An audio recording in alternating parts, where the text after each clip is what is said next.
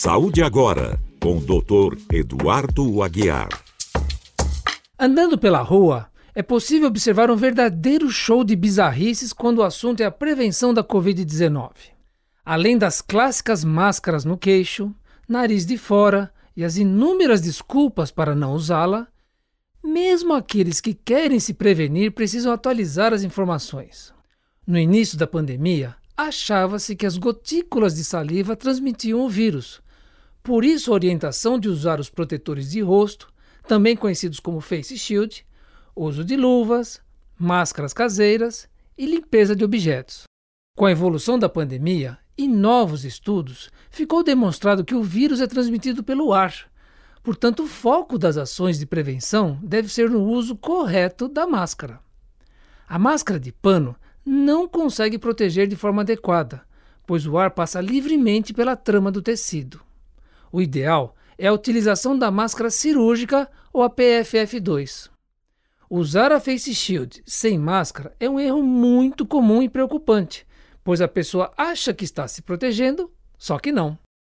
É verdade, tem muita informação circulando, mas você, ouvinte da cultura, tem a oportunidade de se atualizar.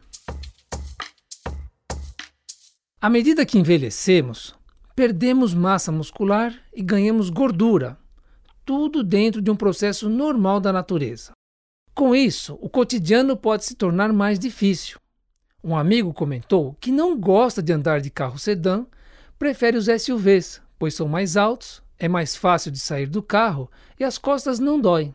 A verdade é que a falta de massa muscular leva à necessidade de ajustes para evitar surpresas desagradáveis. A iluminação em casa é um ponto de destaque. À medida que envelhecemos, menos luz chega às nossas retinas. Por isso, precisamos de mais luz ao redor para evitar quedas. O ideal seria ter iluminação dentro dos armários, corredores e debaixo da cama. Pode ser por sensor de movimento. As escadas precisam ficar mais visíveis e uma boa ideia é usar cores diferentes a cada degrau, gerando contraste para evitar tropeços. Lembro que o corrimão é fundamental. Deve ser usado tanto para subir como para descer. O Brasil está envelhecendo. Precisamos nos adaptar. A vida sem a música é simplesmente um erro, uma tarefa cansativa, um exílio já dizia o filósofo Nietzsche. A música provoca emoções e existe uma explicação neurofisiológica para isso.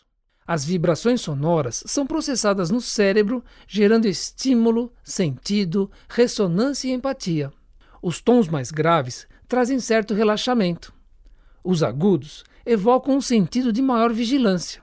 O treinamento musical ou a exposição prolongada à música também está ligada à plasticidade cerebral, que proporciona a preservação dos neurônios. Portanto, a ideia é ouvir música e realmente se entregar à emoção. Buscar o próprio caminho da escuta e ser curioso. Variar os estilos para treinar sutilezas na escuta. É quase impossível sair imune a uma experiência sonora. Hoje vou dar uma dica para os ouvintes que já acumularam bastante experiência nesta vida, especificamente sobre o quarto em casa, Alguns detalhes são importantes para a segurança, evitar quedas e facilitar a rotina. A altura da cama deve ser de 53 centímetros. Se tiver um banco no final da cama, o mesmo deve ter braços laterais para se sentar e levantar com facilidade.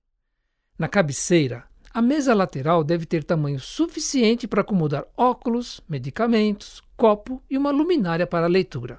As cortinas ou persianas devem escurecer o ambiente, se possível com blackout, para garantir um sono tranquilo.